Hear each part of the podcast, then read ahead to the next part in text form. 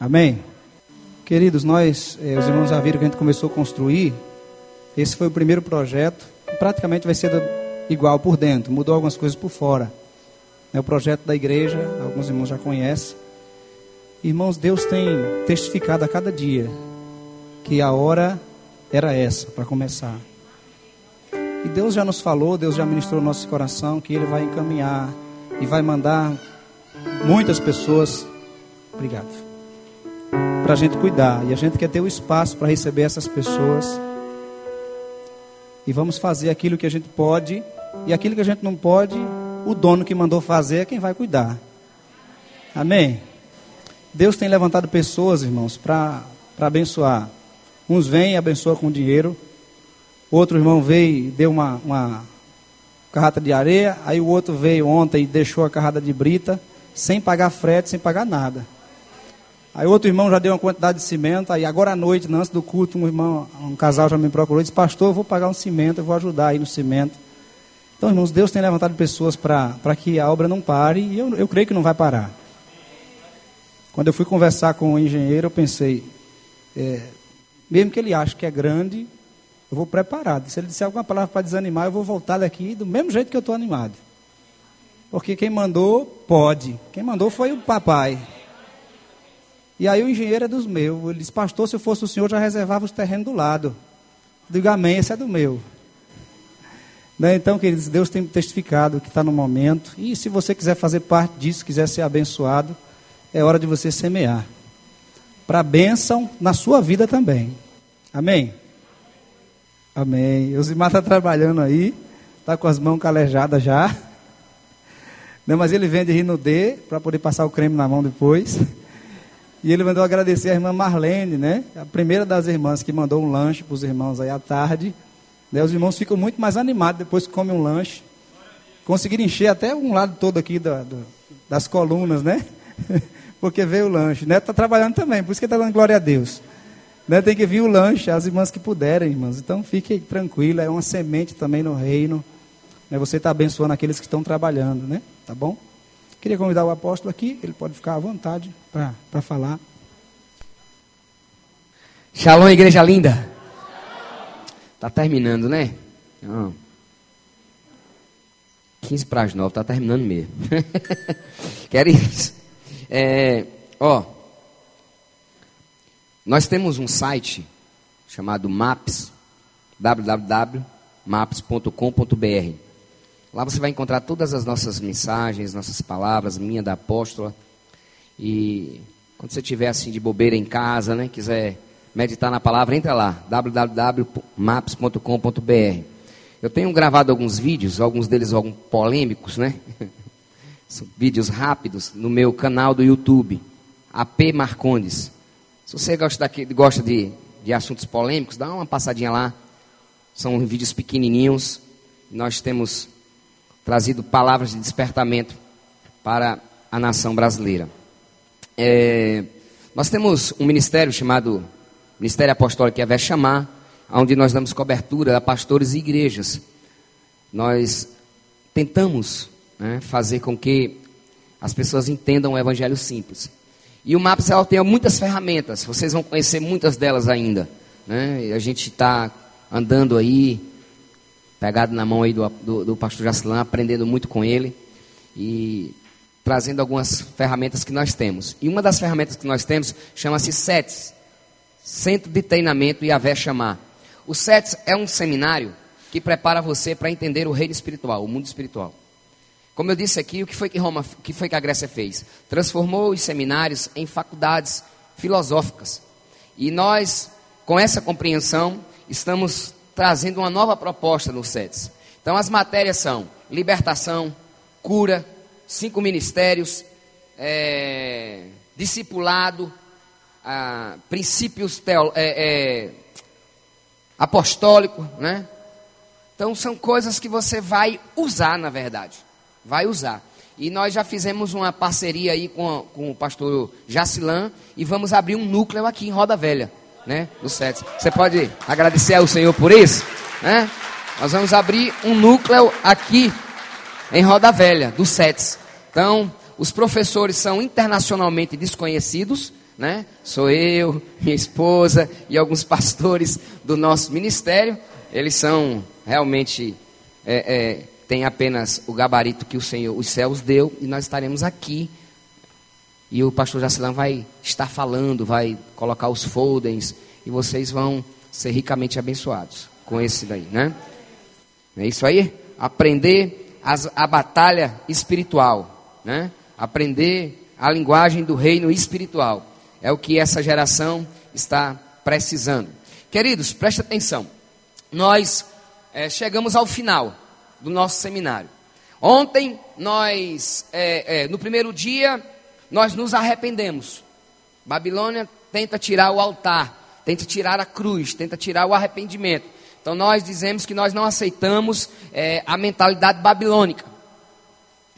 Ontem, nós entendemos a mente da Grécia que quer ofuscar, que quer prender, que quer aniquilar o sobrenatural. Então aqui nós guerreamos, nós marchamos, depois nós fomos cheios do poder de Deus, né?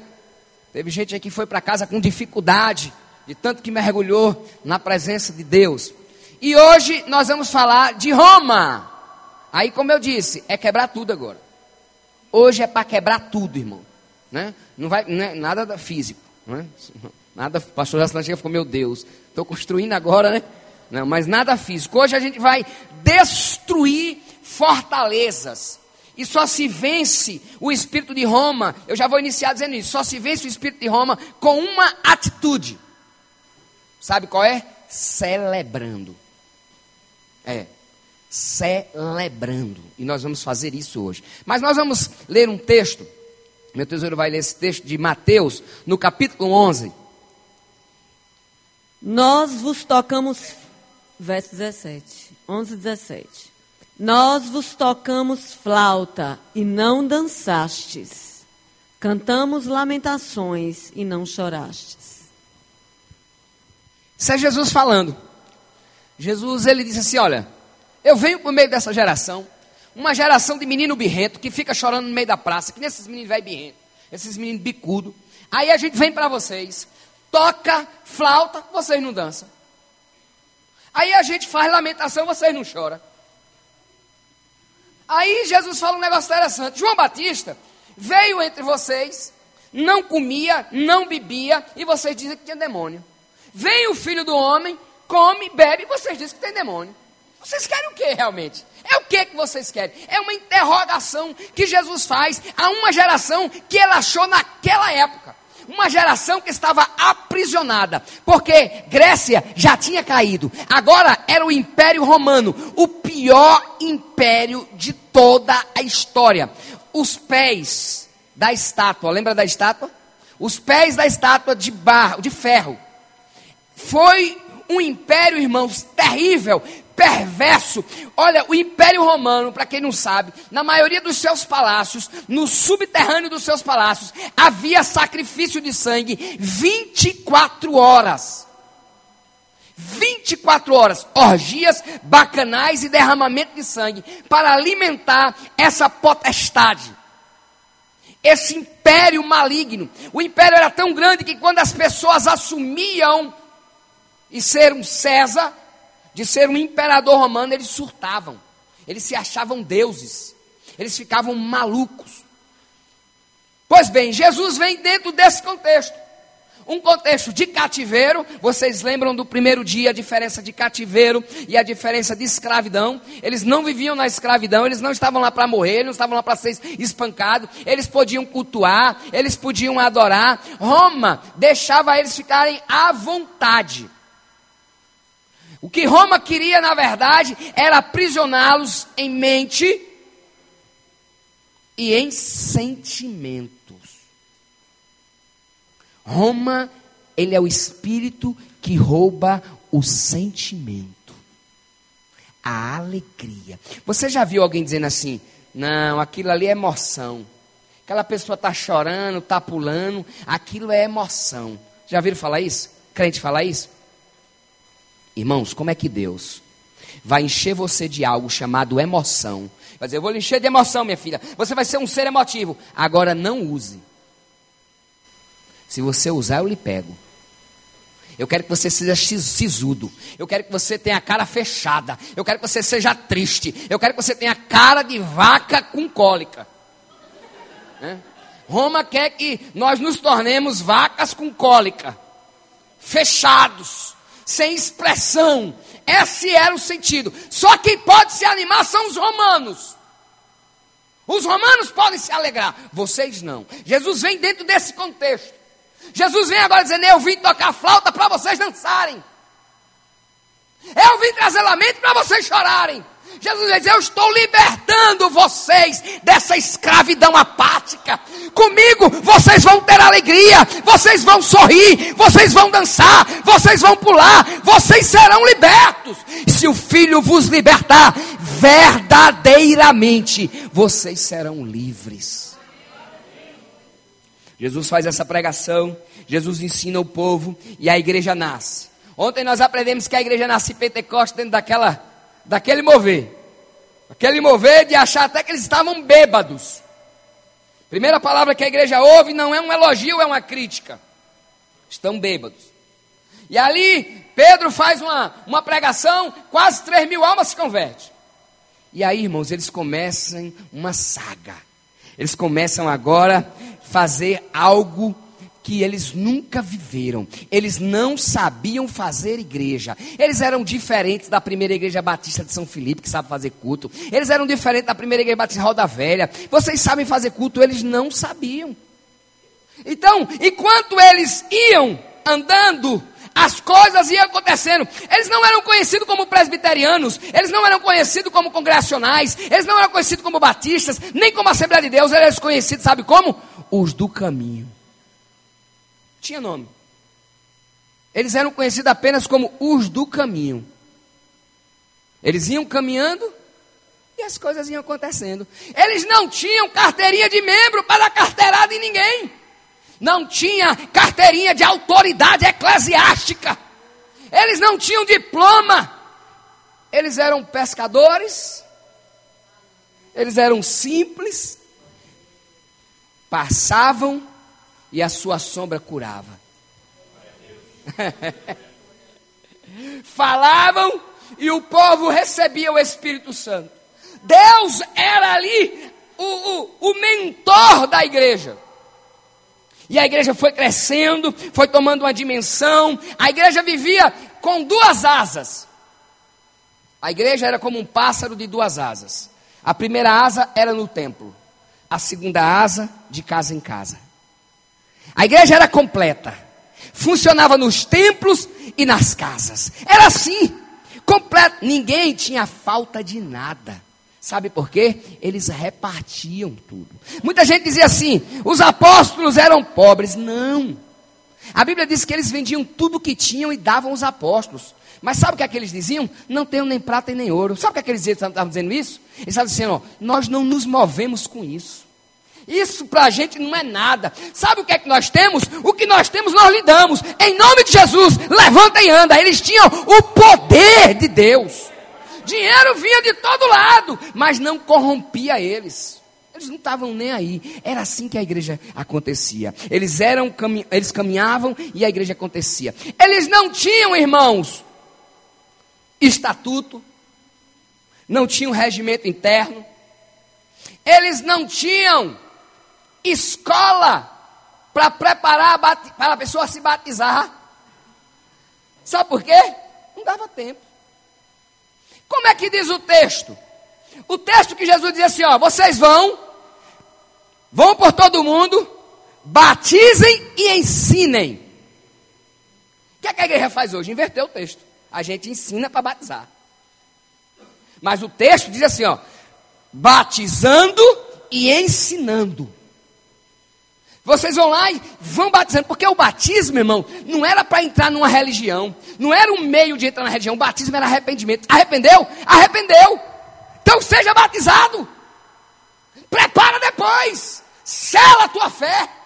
Selava a fé, a pessoa já se sentia dentro do grupo. Já estava lá com a fé renovada. E aí eles iam ensinando. E a igreja era assim, de casa em casa. Ninguém tinha falta de nada. Porque eles repartiam. Não era como hoje, que as pessoas botam no carro a serviço do rei. Só se for do rei mundo. Porque quando a gente precisa, some. Quando a gente precisa, some. Eles não, eles tinham tudo em comum. Queridos, durante 300 anos, a igreja foi simples assim. Não é pouco tempo, não. 300 anos, eles eram alimentos de leões. Sabe o que é que Nero fazia? Nero queria iluminar, quando ele ia passear nos jardins de Roma à noite, e ele queria iluminar o jardim dele, ele pegava os crentes, amarrava os crentes em postes e tocava fogo. E fazia um corredor de crente pegando fogo para ele passear no jardim de Roma. E você não vinha crente dizendo: Nós não estamos aqui para ser perseguidos, não. Vamos lutar pelos nossos direitos. Eles não tinham direito. A nossa reputação, eles não tinham reputação. Quem briga por reputação ainda é porque não tem a cruz, irmãos. Quem briga por direito é porque ainda não sabe morrer na cruz. Eles não tinham isso. E eu acho que foi isso que o diabo, o diabo entendeu isso. O diabo pensou assim, ó, esse povo é que nem omelete. Quanto mais bate, mais cresce. Eu vou parar de bater neles.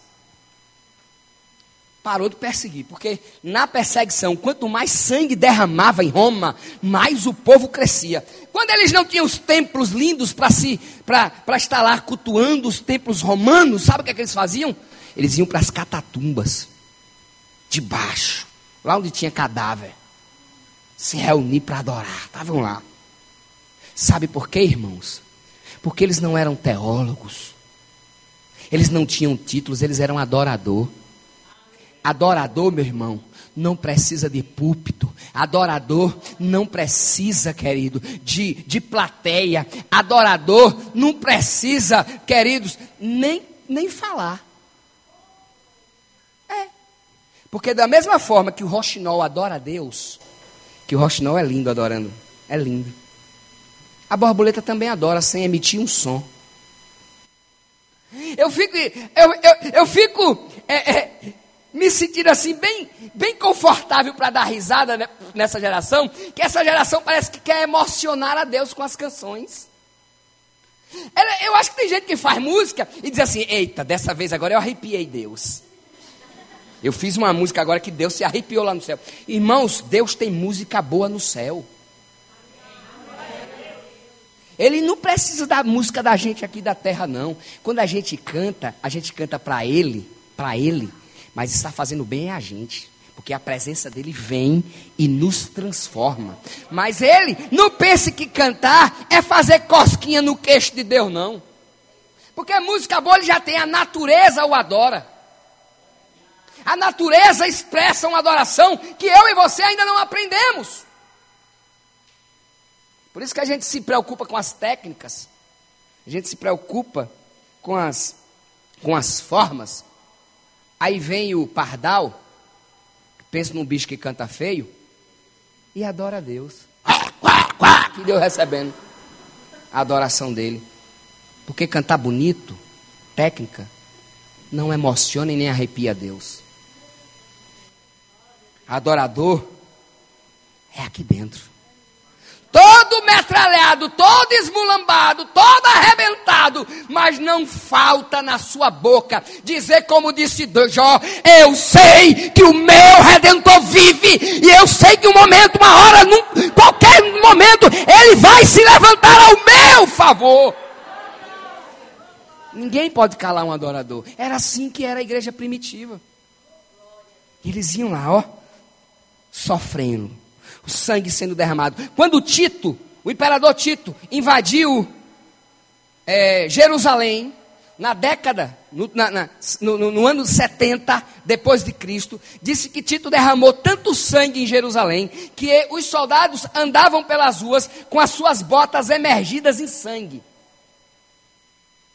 Quando ele, de, derram, quando ele destruiu o templo, quando Jesus disse assim, ó, não ficará pedra sobre pedra, o imperador Tito entrou lá em 70 depois de Cristo, destruiu, disse que eles andavam nas ruas de, de Roma com os pés emergidos no sangue, de tanta gente que ele matou. E o povo continuou pregando. E o povo continuou falando. E o povo continuou trazendo a unção de Deus no meio do Império Romano. Mas, queridos, no ano 309 da nossa era, aconteceu um fato. Um fato terrível. Um fato que ninguém esperava. Um imperador romano se converteu, segundo ele. Ele estava com medo. Tinha perdido algumas batalhas e ele ia enfrentar uma batalha agora e o imperador que ele ia enfrentar, e se ele perdesse para esse imperador, ele ia perder o trono. E ele disse assim: Eu tenho que arrumar um exército forte e cheio de aliança. Ele percebeu que existia no meio dos seus soldados um povo que tinha um apelido, que eles nem aceitavam esse apelido, o povo é que chamava eles, chamado de cristãos. Esse imperador chamado Constantino, segundo ele, disse que teve um sonho. E ele viu uma cruz pegando fogo. E ele convoca os soldados cristãos e diz assim: Olha, se nós ganharmos essa batalha, eu vou ser cristão. E eu vou transformar Roma, que era um império pagão, em um império cristão. Irmãos, os cristãos caíram para dentro nessa guerra. Caíram para dentro, que nem de lá no sertão parecendo doido comendo abóbora quente. Caíram para dentro, lutaram, lutaram e venceram. E aí, quando eles venceram, o imperador disse: a partir de agora, o Império Romano é cristão. Parece que é uma benção, né, irmão? Parece. Quando ele chega em casa, que ele vai conversar com a mãe dele, uma senhora que se chamava Helena, que mais tarde foi conhecida como Santa Helena, que de santa não tinha nada. Ela diz assim: Como você vai se tornar cristão? Como o Império Romano, o império de maior concentração pagã do mundo, vai se tornar cristão? E Constantino tem uma grande ideia. A ideia era sincretismo religioso.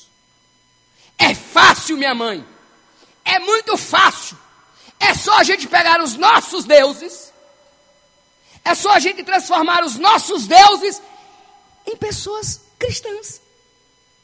Dar nome a eles cristãos. E aí ele começa, queridos, pelo maior elemento da religião dele, que era, sabe o que? A trindade satânica a trindade do mal. Vou pedir a menina que solte aí a, aquele texto, a, a, aquela foto. Deixa eu te contar uma história. Deixa eu deixar você sintonizado em uma história. Da onde nasceu a adoração da trindade maligna, que a mãe de Constantino adorava. Preste atenção. Quando Chegou Noé. Noé parou com a arca lá no monte Ararat. Noé ficou tão alegre, irmão, que começou, vou tomar um cálicezinho aqui de vinho. Tomou um. Eu, eu, vou, eu vou tomar outro. Tomou outro. Eu, eu vou tomar outro. E ele foi se empolgando e ele perdeu as contas. E ele ficou melado. Ele ficou mais melado, como diz lá na minha, na minha terra, ficou mais melado que espinhaço de pão doce. Ficou totalmente melado. Ficou totalmente bêbado.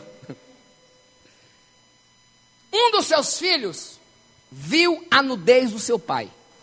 Não é assim que o texto diz? Só que isso vai muito mais além do que isso. Porque ninguém dá uma maldição daquela num filho só porque viu a nudez. Aquele filho molestou o pai. Quando o pai acorda, Noé acorda, ele joga uma maldição no filho. Tu serás maldito. Teu filho vai logo para a próxima geração, Canaã. Será maldito. Ele não amaldiçoa só cão, ele vai amaldiçoar toda a geração de cão. Cão sai de lá, vai para uma terra, e lá ele tem um filho chamado Cush. Cush casa com uma mulher chamada Sam, Samiramis. E essa mulher, ela já tinha um desejo muito terrível. E ela tem um filho. Seu filho foi Nirod. Você já viu esse nome? No nosso primeiro seminário, porque foi ele que construiu a Torre de Babel. Ele é a primeira pessoa que coloca nome em cidade. Nirod tinha um pensamento que ele era Deus. E ele mesmo se batiza, segundo a história, como sendo o Deus Sol. Aonde nasceu a adoração a Baal. Baal é o Deus Sol. Não sei se tem alguém aqui, se tiver, me perdoe, né? mas eu tinha que ter que falar isso. E qualquer loja maçônica que você for, o sol é adorado. Tem sempre uma, uma, uma imagem do sol. Porque esse era o desígnio, o Deus Sol. Já! Aquele menino já pequenininho, Nirod pequenininho, a mãe já dizia, ele é um Deus. Aí, para que essa loucura acabasse, alguém foi e matou Cush, o pai de Nirod. Sabe o que é que Samiramis faz? Ela vai e casa com o filho. Ela vai e casa com Nirod. E casando com Nirod, ela disse: Ele é o Deus Sol e eu sou a deusa Lua. Eu sou uma deusa. Babilônia é elegida em homenagem a Semiramis. Ela era a deusa lua e ele era o deus sol. Só que ele saiu para caçar e lá ele foi morto. Como deus sol poderia morrer? Ele era um deus. Aí Semiramis diz: Não, ele não morreu. Ele foi para o lugar que ele sempre existiu. Por isso que o sol está aí. Ali é ele. Só que Semiramis continuou com a vagabundagem dela e engravidou. As pessoas falaram: como é que pode? Uma deusa se deitou com algum mortal, aí ela inventou uma outra história. Ela disse: não, à noite, o Deus Sol apareceu para mim e me engravidou. Eu, o que eu estou gerando é de um Deus. E ela coloca o nome de Tamuz. Tamuz, eu quero que você abra a sua Bíblia em Jeremias.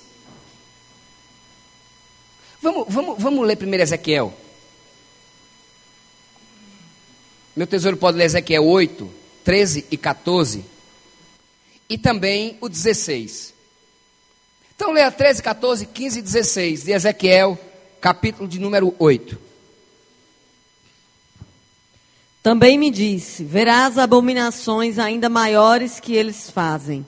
Depois me levou à entrada da porta do templo do Senhor, que está voltada para o norte, e ali estavam mulheres assentadas, chorando por Tamuz.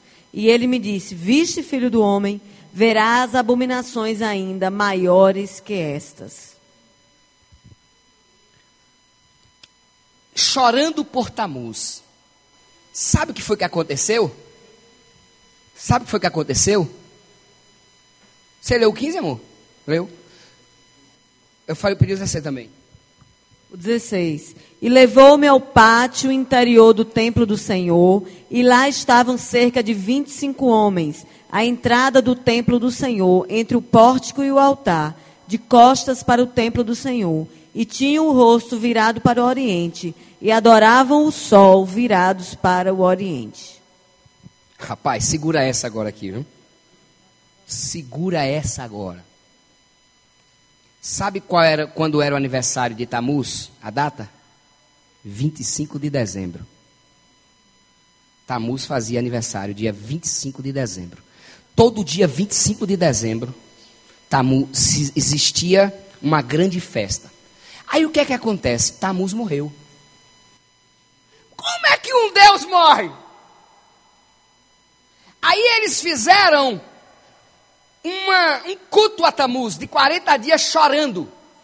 Até hoje o paganismo faz esse culto de choro por Tamuz. É por isso que o texto está dizendo: as mulheres de Israel estão chorando, virados para o sol, adorando o sol, que é o próprio Nirod.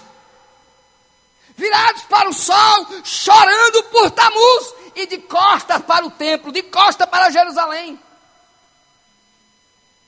Então, todo dia 25, depois da morte de Tamuz, embora Samira dizia que ele ressuscitou em uma árvore,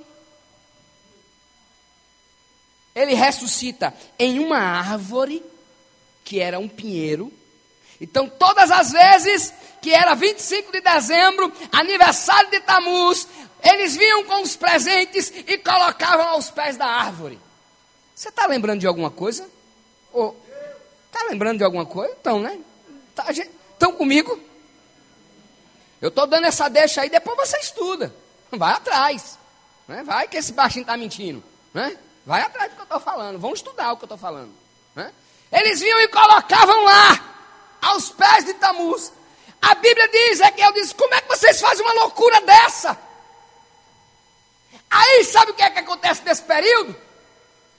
Semiramis diz o seguinte: Eu sou a rainha dos céus. Meu filho e meu marido são deuses, então eu sou a rainha. Vamos ler Jeremias. E nós vamos ler Jeremias 44.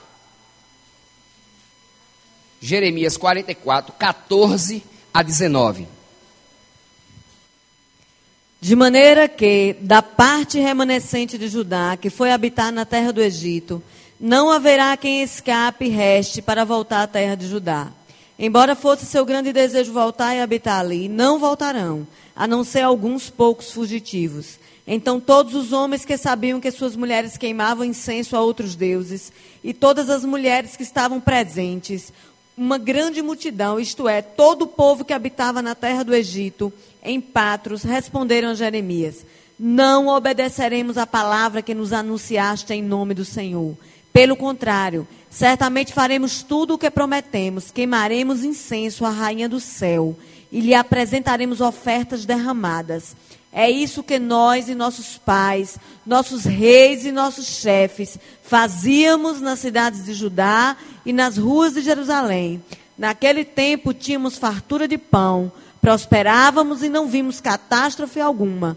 Mas desde que cessamos de queimar incenso à rainha do céu e de lhe apresentar ofertas derramadas, temos tido falta de tudo e temos sido consumidos pela espada e pela fome.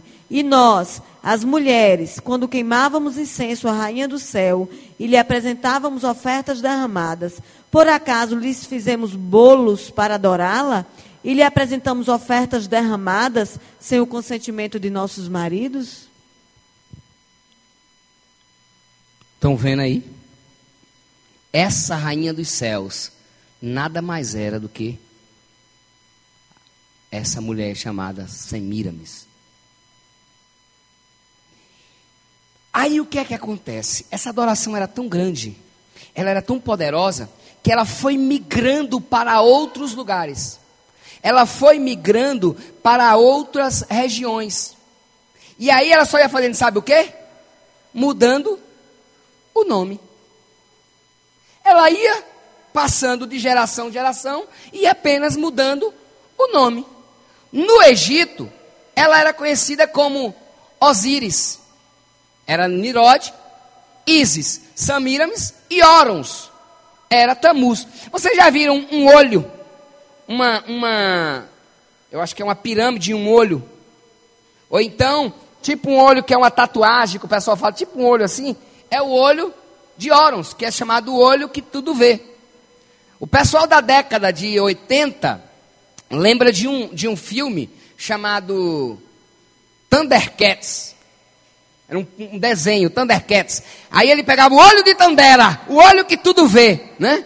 Que era Tamuz. Tamuz. Então, na, na, aqui era eles no Egito. Você pode ver Tamuz, né? Nirod, Tamuz e Semiramis. Isso era no Egito. Passa agora a próxima figura. Aí veio o Império Romano.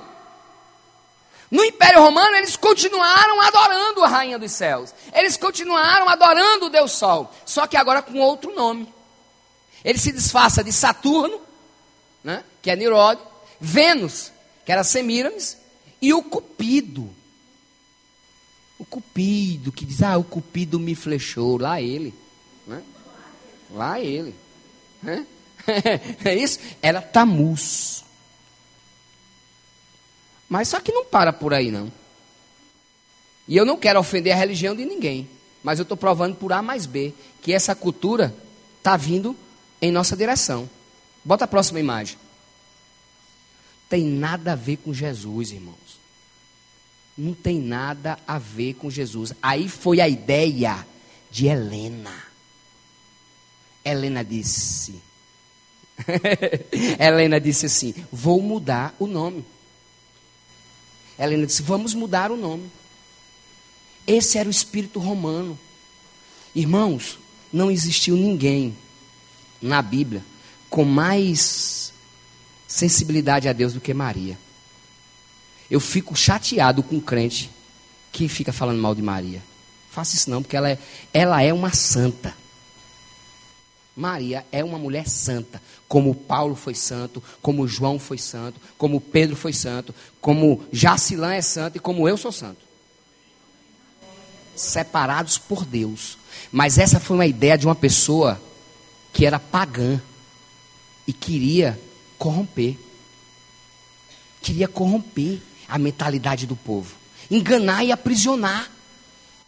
Então eles começam agora esse, esse camarada começa agora a botar nome dos deuses pagãos com os deuses, ou, com, com, com os irmãos cristãos. E paz, meus irmãos, o povo ficou tão cego que a próxima imagem você, você pode até ver que, que é. Pode passar, filha. É um trono. É um trono. Aí bota Jesus no braço de um trono. José, no caso, no braço de outro trono e Maria sentada no trono. Só para você ver, não, não pode ser. Isso era uma ideia romana. E eu não estou aqui ofendendo ninguém. Aqui é A mais B. É A mais B. Pode tirar, filha. Ó. Aí continuou. Eles começaram a fazer isso, o secretismo religioso. Começaram a botar nome dos deuses pagãos em nomes cristãos. Começaram a encher, encher, encher, encher. E resolveu isso. Segunda coisa que ele fez, ele disse: Não quero mais ninguém se reunindo nas casas. Eu vou dar as minhas basílicas para que eles se reúnam. É isso que ele faz. Aí ele pega, primeiro culto. Primeiro culto. Qual era a liturgia que eles tinham, irmãos? Judaica. Sabe como é um culto judaico, pastor? Só tem três coisas: palavra, dança e oferta. Constantino dá a primeira basílica, tira aquele povo humilde que se reunia em tumbas e agora dá uma basílica para eles. Aí, eles. aí ele pega, como eram as basílicas? As basílicas eram o seguinte: era, era uma caixa quadrada, né, uma casa quadrada, enorme, luxuosa. Ele mandou criar um palco. No palco, ele botou algumas cadeiras e o trono dele no meio para assistir o culto. Você já foi em alguma igreja que a cadeira do pregador é maior? Ideia de Constantino, irmãos. É o trono dele. Ele vai e senta no meio para assistir o primeiro culto. Aí sabe o que é que começa? O povo começa a dançar alegre e aquela alegria de epa, epa, epa. Não, esse negócio está muito alegre. Bora acabar com isso. Vamos tirar, vamos acabar com isso. Ele disse logo: olha, é para começar, eu sou imperador bélico e sou também religioso. Enquanto Constantino, imperador, eu sou o imperador. E na religião eu sou o pontífice. Já viu esse sobrenome em algum lugar?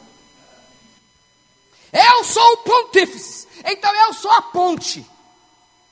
A palavra pontífice significa isso, o grande pontífice. Eu sou a ponte que une vocês a Deus. Era isso que Constantino estava dizendo. E aí, irmãos, ele começa a escravizar esse povo. Esse povo começa a ficar triste, esse povo começa a ficar amarrado, esse povo começa a ficar sem alegria, esse povo começa agora a se corromper, porque Constantino agora começa a dar dinheiro àqueles simples que andavam de casa em casa. Você não precisa mais disso, não, rapaz. Você vai tomar conta do povo. Toma aqui, olha, bota uma roupa bonita. E aí começou a enriquecer o povo. Começou a enriquecer tanto que ele disse: a partir nós temos que criar algo para que esse povo não case, porque se eles casarem, vai ficar herança e vai ter problema. E aí cria o celibato de um povo que nasceu para casar, irmão. Nasceu para procriar. Essa é uma mentalidade, isso dói, irmãos, entender isso, porque está batendo aqui, ó. Se você levantar, você levanta nova criatura. Se você não levantar, você pode até morrer. Mas a verdade tem que ser dita. Por isso que Roma é por último. Porque se fosse primeiro, talvez ele não terminasse o, o seminário. Mas o Filho de Deus se manifestou para destruir as obras do inimigo. O Filho de Deus se manifestou para libertar as mentes. O Filho de Deus se manifestou para trazer alegria. O Filho de Deus se manifestou para dizer que vocês são livres. Nunca mais, nunca mais, você vai deixar que o espírito de Roma lhe traga tristeza. Nunca mais você vai deixar que em um culto você diga assim: tem que ter ordem. Tem gente que diz que não dança na igreja, não pula porque tem que ter ordem. Quer dizer que Davi, diante da arca, fez um culto sem ordem? Quer dizer que Miriam, quando atravessa o mar vermelho, faz um culto sem ordem? Chegou a hora de você entender isso. Eu não sei se você que não faz parte dessa igreja possa estar dizendo como é que pode estar falando um negócio desse, do que eu creio. Mas eu quero te dizer, Jesus te trouxe aqui para te libertar desse pensamento. E não é para você mudar de religião, não, que religião não salva ninguém. É para você mudar de mente. Você mudar de mente. Religião não vai lhe levar para canto nenhum. E aqui eu quero dizer, essa igreja aqui não é melhor do que a outra, não. Não somos. Eu não sou melhor do que ninguém. Eu não sou melhor do que o Papa, eu não sou melhor do que padre, eu não sou melhor do que ninguém. Eu, eu tenho muitos amigos, muitos amigos padres. Amo eles demais. Agora a verdade tem que ser dita. Eu é quem doer. Eles são meus amigos, eu amo. Amo. De almoçar juntos, de comer juntos. Eu tenho um padre, muito amigo meu, hoje está na Alemanha, chamado Zezinho. Um cara apaixonado por filosofia. E eu também gosto muito, e a gente comia junto só para conversar sobre isso. Mas quando a gente chegava nesse assunto aí, ele dizia assim: aí eu não vou não, que eu não aguento. Porque ele sabia do que eu estava falando. Aí aí eu não vou não, que eu não aguento. Então, foi. Depois dessa conversa, ele, ele trocou essa imagem que eu mostrei para você. Né? Ele tira do trono, ele tirou a imagem feminina do trono e botou a outra. Uhum. Ele foi embora para a Alemanha por causa disso. Então, é, Constantino faz tudo isso, transforma a igreja. Aí, irmão, sabe o que é que acontece? Chega um camarada na história chamado Lutero. Lutero era um, um franciscano que conhecia toda essa liturgia. E ele um dia se depara com um texto que diz que a salvação é pela fé. Aí ele começa a questionar o clero ele começa a questionar o clero. Já existia esse zuzunzum, na, já existia na Suíça esse zuzunzum, já existia em outros lugares esse zuzunzum, e eles se juntaram e fizeram algo chamado reforma protestante. Mas sabe o que foi que aconteceu, pastor Jacilã? Eles saíram de Roma. Conseguiram romper com Roma, mas não conseguiram romper com a mentalidade romana os cultos começaram, continuaram a ser frios, gelados. Eles continuaram acreditando que Jesus tinha nascido 25 de dezembro. Jesus nasceu entre setembro e outubro, irmãos. 25 de dezembro. Em dezembro, lá em Israel, neva. Não tinha condições dos pastores estarem com as suas ovelhas. O texto não diz que os pastores estavam com ovelha, não tem condições. Lá neva. Jesus nasce entre setembro e outubro. Sabe por quê? Por causa de uma festa. por causa de uma festa que nós paramos de fazer. Nós fazemos todas as festas pagãs e não, não fazemos uma festa que Deus pediu. Eu queria que você abrisse sua Bíblia em Levíticos, capítulo 23, 37. Levíticos 23, 37. 23, 37. Essas são as festas fixas do Senhor, que proclamareis como assembleias santas, para apresentar ao Senhor oferta queimada, holocausto e oferta de cereais, sacrifícios e ofertas de libação, cada qual em seu dia próprio. Tereis de celebrá-la todo ano como festa do Senhor, no sétimo mês, durante sete dias. Este é um estatuto perpétuo através das vossas gerações. O estatuto é o quê?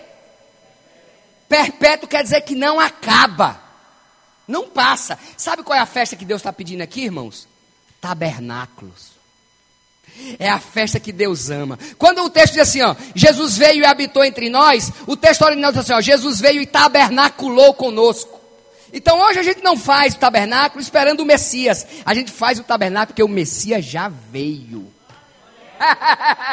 Lá na minha igreja, todo ano a gente faz. Aí a gente faz uma mesa enorme, irmãos. Aí os irmãos trazem, são sete dias de festa. Todo dia os irmãos trazem frutas. Aí a gente coloca aquela mesa enorme de fruta. Aí a gente dança. Tabernáculo só tem adoração e dança. E uma palavra rápida. E depois, sabe o que, é que a gente faz? Come as frutas. Olha para isso. Tem gente que não quer uma festa dessa ainda. Ninguém fica preocupado porque vai trazer presente, porque tem que comprar roupa nova. Eu até digo assim: quer comprar roupa nova? Compra outro dia. Nesse dia você vem com alegria, sem peso na consciência, que teve que passar um cartão de 10 vezes num tênis. Não, você vem e traz uma fruta e no final você dança, você canta e você chupa a fruta. E Deus pediu isso, mas nós ficamos presos com a mentalidade de Roma. Mas hoje é dia de libertação, hoje é dia de poder, hoje é dia onde nós vamos celebrar, onde nós vamos dizer: Eu tenho a mente de Sião. Como se vence a mentalidade de Roma? Com alegria. Todas as vezes que você murmura, todas as vezes que você se entristece, Roma se estabelece. Porque ela veio roubar a alegria. Todas as vezes que você vem para o culto e você fica dizendo, por que esse culto não passa logo? Roma está lhe oprimindo. Quando você vem você fica olhando o irmão, vixe, aquele pulou, aquele rodou, aquele plantou bananeira, é Roma. Roma lhe oprimindo. Sabe como é que vence Roma, irmão? Com alegria, dizendo assim: ó, você não me escraviza. Você não me escraviza, eu sou livre para dançar, eu sou livre para pular, eu sou livre para gritar, eu sou livre para celebrar, eu sou livre para dizimar, eu sou livre para apertar, eu sou livre para beijar, eu sou livre para abraçar, eu sou livre. Você viu os textos aí? Não é invenção, não é criticar a religião, não é discriminar ninguém, é libertar mentes. Quantos creem nisso? Dá um glória a Deus. Agora nós vamos colocar na prática. Pastor? Olha, é muito assunto sobre isso, né? Eu, eu teria que ter muitas horas, mas eu estou lançando um livro. Você vai comprar o livro. Diga para, diga-se para mim, olha, ó, eu vou comprar seu livro, apóstolo. Isso, tá selado. Agora eu vi a cara de todo mundo aqui. Quando eu vim com o livro, já vim de quase 100 livros aqui, viu? Você vai comprar o um livro que tem o título como Babilônia, Grécia e Roma, mentalidades que aprisionam a igreja. E você vai ler, e você vai fazer estudo, e você vai discipular pessoas com esse livro. Para nunca mais essas mentalidades aprisionarem a igreja. Nunca mais. Amém? Vamos ficar em pé e vamos adorar o Senhor com muita alegria. Nós vamos dizer a Roma que nós somos livres. Nós vamos dizer a Roma que ela não nos aprisiona. Eu quero ver o povo de Deus livre da mentalidade romana. Então comece batendo palma, comece batendo palma, comece adorando com as palmas.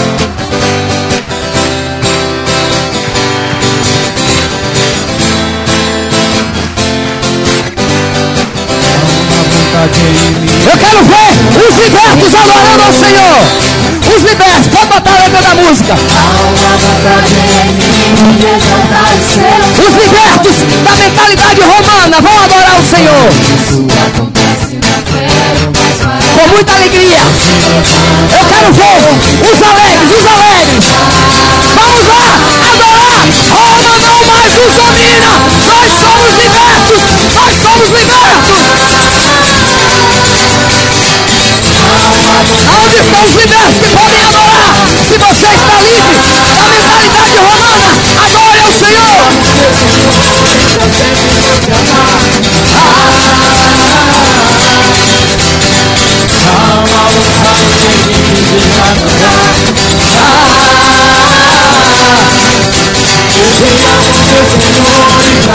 Segura um pouco aí. Pega na mão de quem está ao seu lado e diz assim, irmão, é o seguinte. Eu não vou só para Jerusalém, não. Você vai comigo. É, é. Tinha uma canção que é assim, ó. Se você não vai, não me peça aí. Eu não gosto dessa canção, não. A gente tem que levar o povo, né? Então, ó, você, vai. Então, quando eles forem cantar agora, essa parte aí da alegria, mesmo que ele não goste, você vai dar uma puxadinha na mão dele para ele dar um pulinho. Porque todo pé aqui vai pisar na cabeça de Roma hoje. Então, adore a Ele e comece a louvar o Senhor. Isso, adore, adore, adore, adore, adore, adore, adore, adore, adore, adore, adore. Uhul!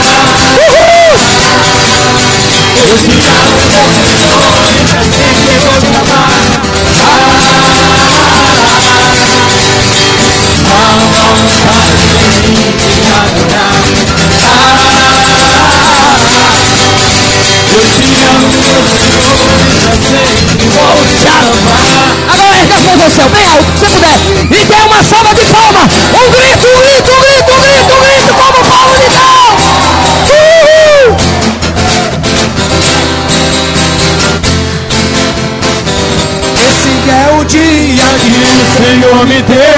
Quero adorar, quero adorar. Esse é o dia que o Senhor me deu. Quero adorar, quero adorar. Esse é o dia que o Senhor me deu. Quero adorar, quero adorar. Esse é o dia que o Senhor me deu. Aonde estão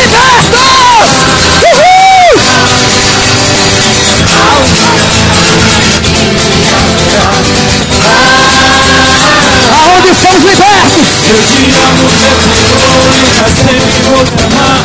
Ah, Uhul. Não uma vontade de me adorar.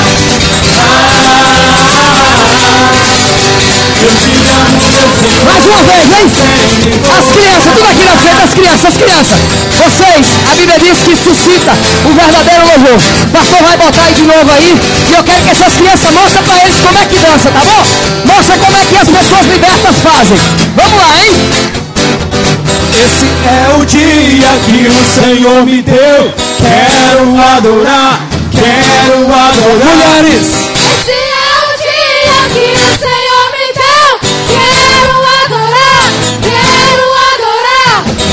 é o dia que o Senhor me deu. Quero adorar, quero adorar. Esse é o dia que o Senhor me deu. Que vontade de Aplauda aí,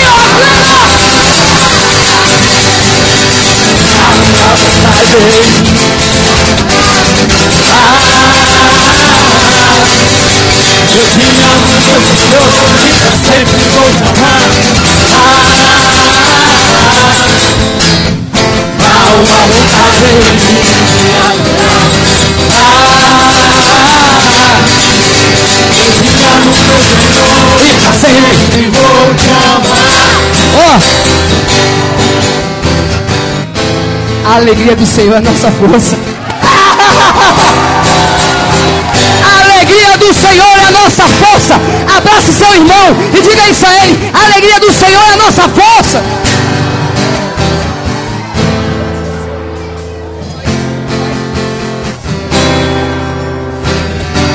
Nós vamos terminar essa ministração cantando essa música. Golias você vai cair. Isso, A sua hora. Chegou a hora de Roma cair. Golias você vai cair. Em nome de Jesus. Golias você vai cair. Em nome de Jesus. Golias você vai cair. Em nome de Jesus. A sua hora. Toda a estrutura da mente, toda a estrutura que pense. Eu pensei, eu tentei. Vestir a roupa de Saul. Ah, Mas não deu. não deu, não deu. Mas não deu. Eu. Sei o quê? Ser um crente bonitinho de domingo à noite. Tentei, tentei. Mas não deu. Eu me levantarei com aquilo que Deus me deu. Com a arma que o Senhor te deu. Intimidade e fogo e paixão por Jesus. Intimidade e fogo, Aleluia! por Jesus. Esse é o nosso lema. Intimidade e fogo E paixão. Tira o pé do Você vai cair em Babilônia! Você vai cair em Grécia! Você vai cair em Roma! Nós somos Golias você Você vai cair! Golias você vai cair Uhul! Golias você vai cair Chegou a sua hora Só os livres adoram ao Senhor! Golias você vai cair Golias você vai cair Golias você vai cair Chegou a sua hora Irmão, canta assim, ó. Agora você vai cantar Roma, Roma você vai cair. É. Amém? Roma você vai cair. Roma, você vai cair.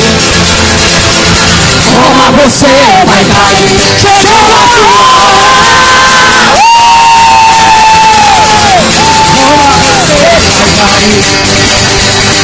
Roma, você vai cair. Roma, você vai cair. Roma, você vai cair.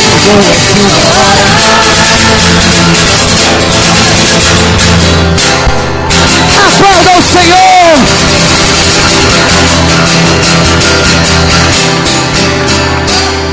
Dê a mão a quem está ao seu lado.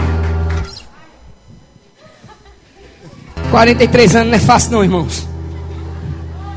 Eu já fiz isso mais, mais fácil na minha vida. Deus, muito obrigado pelo espírito de liberdade. Muito obrigado, Senhor, pelo espírito da liberdade, de poder adorar o Senhor e ver caído por terra, Senhor amado, tudo que aprisionava as mentes, tudo que deixava as pessoas tristes. Ó Pai amado, essa igreja não vai ter lugar para depressão, essa igreja não terá lugar para síndrome do pânico, essa igreja não terá lugar, Senhor amado, para murmuradores, sempre adoradores livres que adorarão o Senhor em espírito e em verdade. Nós te amamos, Senhor. Receba uma salva de palmas para o Senhor agora. Receba, Jesus. Receba. Obrigado, meu Deus.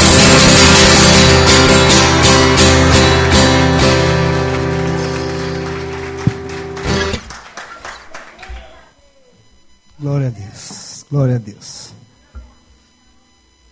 Quem quer ir embora?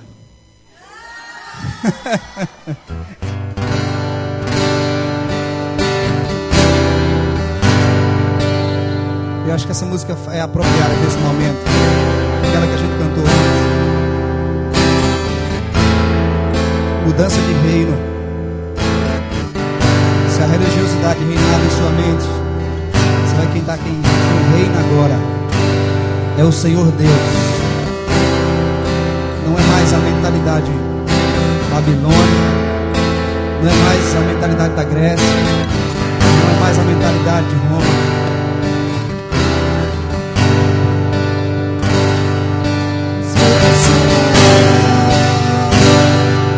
os pobres se voam, as portas se abrem, as mãos se levantam para dizer que tu és o rei.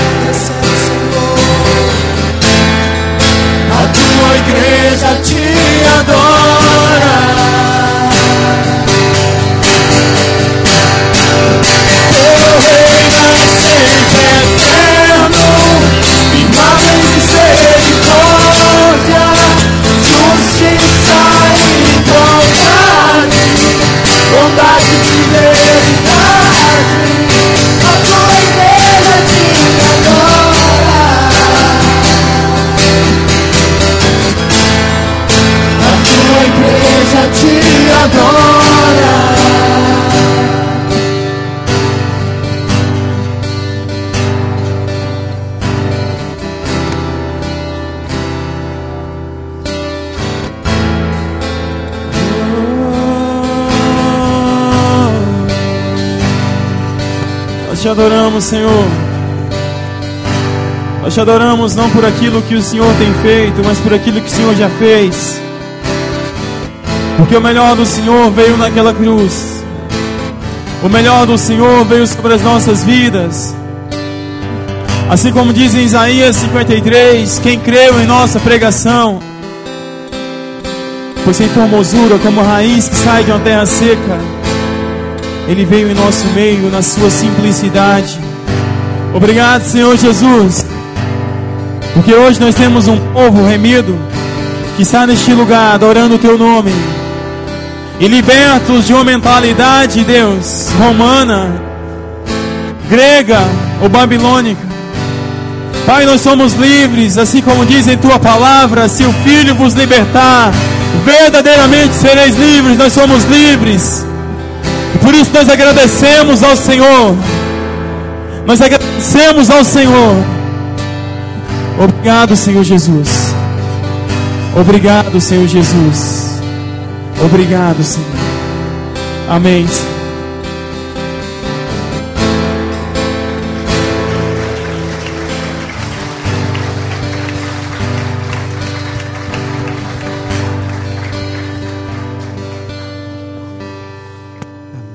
Que você falasse para o irmão assim: sabia que você é livre para aplaudir mais forte que isso? Fala com ele aí. Aleluia! Glória a Deus! Aleluia! Glória ao teu nome, Senhor. Aleluia. Glória a Deus. Aleluia. Glória a Deus. Glória a Deus.